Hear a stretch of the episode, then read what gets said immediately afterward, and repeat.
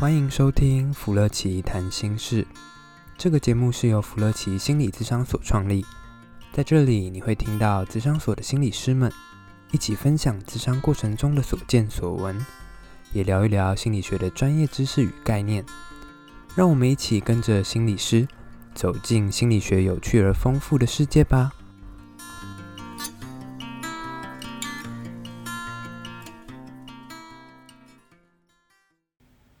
欢迎回到弗乐奇谈心事，大家午安。大家午安，我是邱慧珍心理师。对，我是主持人小福。今天我们想要来跟大家聊一聊一些比较不一样的事情。之前一直在谈的是疫情中遇到的困扰，但今天我们想要分享看看，其实疫情对我们生活也是有些正向的影响，或者一些不一样的事情慢慢在发生。对。大家应该有发现到，就是说，我们其实，在一开始疫情的时候，是还受到很大的影响了。不管是时间上被大家都被压缩在一起，然后物物理空间上也被全部压缩在一起，然后担心跟焦虑那个疫情会被扩散啊，其实大家都非常的恐慌嘛。而且我们去年在疫情的时候，不断的每天看到加零加零的数字，可是，一旦看到看不到加零这件事情的时候，我我相信很多的民众开始。会有很多的恐慌，这是我们慢慢看到那种从本来有秩序的生活变成是一种混乱的一个状态。嗯嗯。可是最近慢慢的，其实我们也这样过了一个一个月，其实快一个月了吧？对啊。所以其实我自己在我的工作上面跟生活上面，其实我看到有一些不太一样的地方。这个这个是今天可能会想跟大家聊聊看的东西。所以不知道大家可以在这听这个我们在谈的时候，也许想一下有没有什么。你的发现，或是你的一些改变，因为其实像我不知道大家有没有感觉到，就是我们现在在网络上打开啊，其实很多线上课程的比率增加蛮多的。对啊，像比如说，呃，当然我们的同温层面就很多很多像心理的这种课程啊，然后疗愈的课程啊，可是同时间我们也会看到，像我们家小朋友他们一开始他们都在幼儿园，学校反应速度也蛮快的哦。一开始的时候，就一些暖身的课程，让家长我们做了一些熟悉线上的这个平台。接下来呢，几乎我们小朋友中班，他几乎每天早上都会有一个小时半左右的一个，比如说语言课程或是艺术课程，还蛮丰富的。然后再加上小朋友的即时互动，嗯嗯，然后下午就会这个起床之后就蹦蹦跳跳的一个韵律课啊，然后 影响到邻居的课程这样。然后他们会再有一个班级的讨论，然后出作业。后来发现，其实好像小朋友慢慢的，好像他很开心融入到，就是还跟全班级在上课的样子。我还蛮想上这种课的，好好玩哦。哎、欸，很有压力。他们现在中班竟然老师在考他们的数学，还有减法，哎，这么快啊？对啊，我自己也有点吓一跳。不过，呃，蛮有趣的。超前部署，超前部署题，没有错，没有错。这让我。其实我觉得这是一个好的发现啊！开始很真实的跟孩子在一起的时候，看到原来他已经长大到一个我想象不到的一个样子。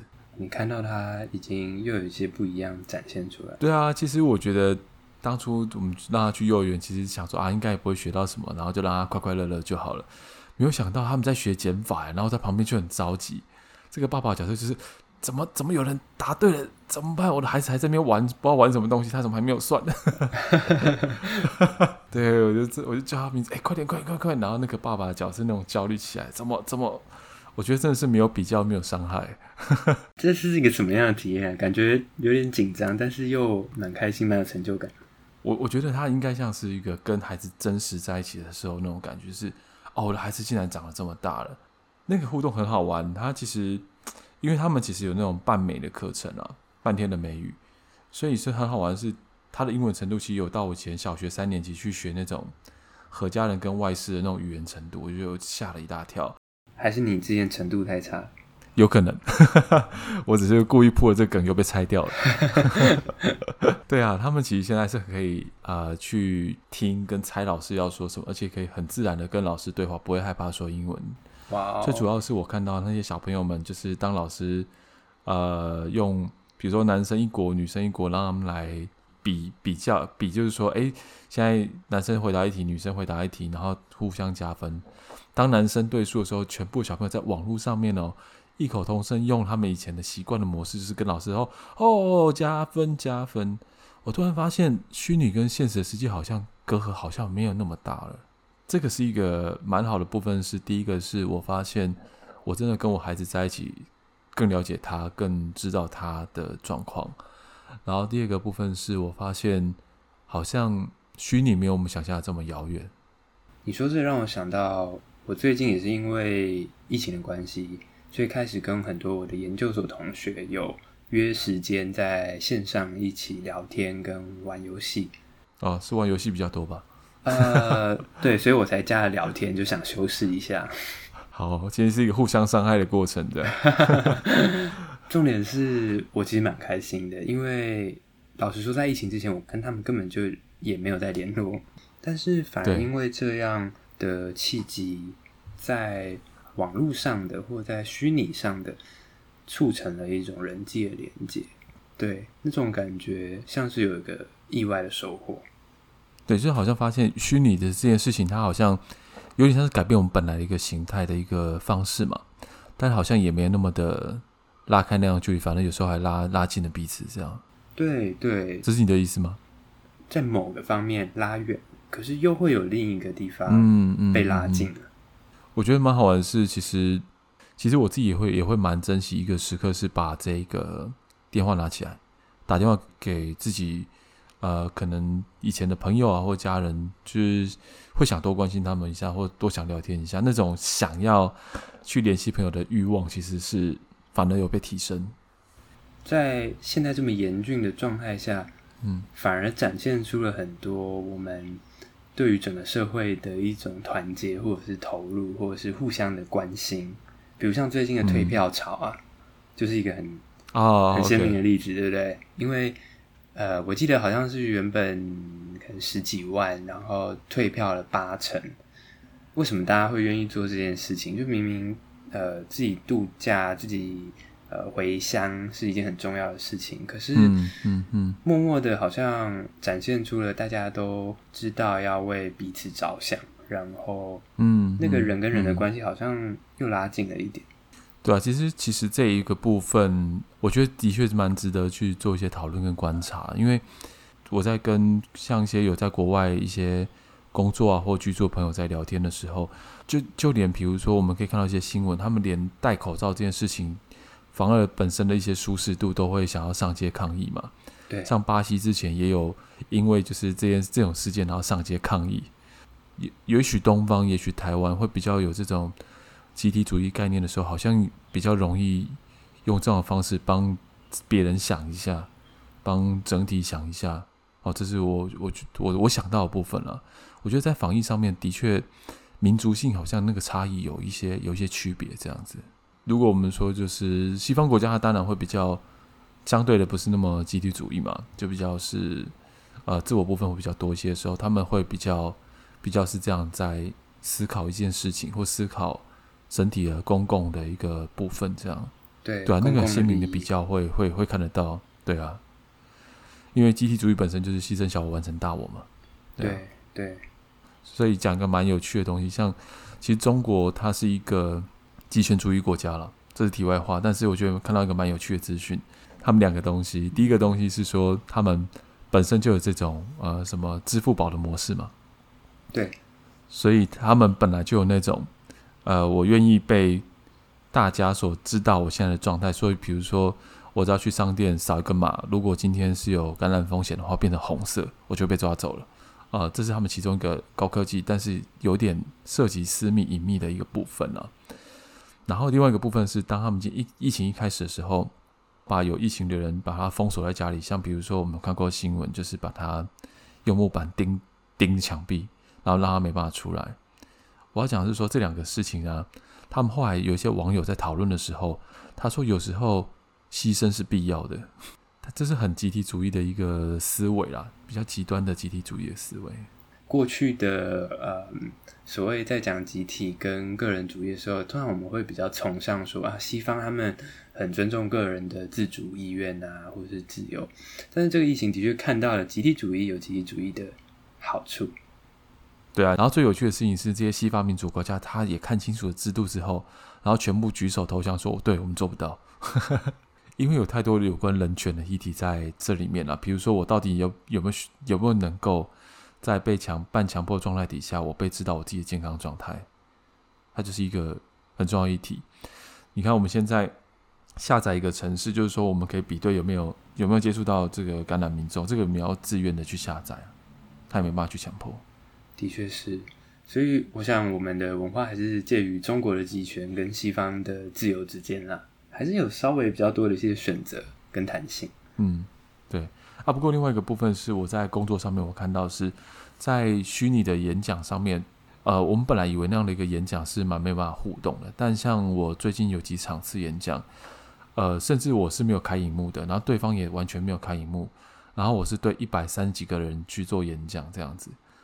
我本来很担心，想说哇天哪，我的那种肢体语言。甚至用一些影片媒材去传递讯息的，全部都不见了。可是我后来发现，呃，实际操作状况是发现，如果用一些线上的互动，反而我觉得会有更多更深入的讨论。这些成员他竟然有办法用打字的方式，比如打了接近快一百字，然后还列点一二三四点哦，然后这样好几个很深刻的讨论。我自己觉得，在未来线上的课程跟虚拟的课程，它会慢慢的。有更多的比重，那这个成功经验应该也会有越来越多人发现或感受到。这是不是也是一种集体主义的风格啊？我们比较不习惯在于就是正式的场合或开放的场合举手说自己的想法。可是，当现在是线上了，那喂，我可以先打好，然后我也我我传讯息出去，我不会挤压到别人的表达。哎，是是。我明我很明显看到，就是说，大家会在我讲的时候，同时就是在在留言板旁边去留他的想即刻的想法，我就可以立即的去做回应。这个状态比我在实际在做呃演讲的时候的那个状态是更高的。但的确，就像你说的啊，就是我会发现大家更敢举手，更敢发表意见，这反而是一个很很有趣的现象。我相信经过这个暑假。我们的生活形态或是学习形态会有非常非常大的转变。对啊，我身边已经有很多人现在都是在上线上瑜伽课、线上舞蹈课。哦，真的啊？对啊，其实也还不错。那怎么上啊？跟演讲一样，就是开那个视讯，然后老师可以看到你身体的动作做的标不标准，然后会再给一些回馈。天哪，这个这个。贫穷限制我的想象，时代真的不一样了。其实主要是因为我们对这些东西本来，我觉得可能我们本来太少去接触跟触碰，所以一直有太多的未知跟担心。但我觉得在经过这，我相信在经过暑假之后，我们相信我们对虚拟的课程会有非常大的转变。嗯，也会有很多成长跟越来越多新的东西发展出来，其实是很棒的。是很棒的，然后变的是我相信，到时候在网络上面大家的啊、可以获得讯息又非常的多，这反而也许是啊、疫情中或疫情之后会有的一个很大的一个新很大的一个趋势。嗯，这个疫情其实也是推动着这个社会在进行一种新的进步跟演进。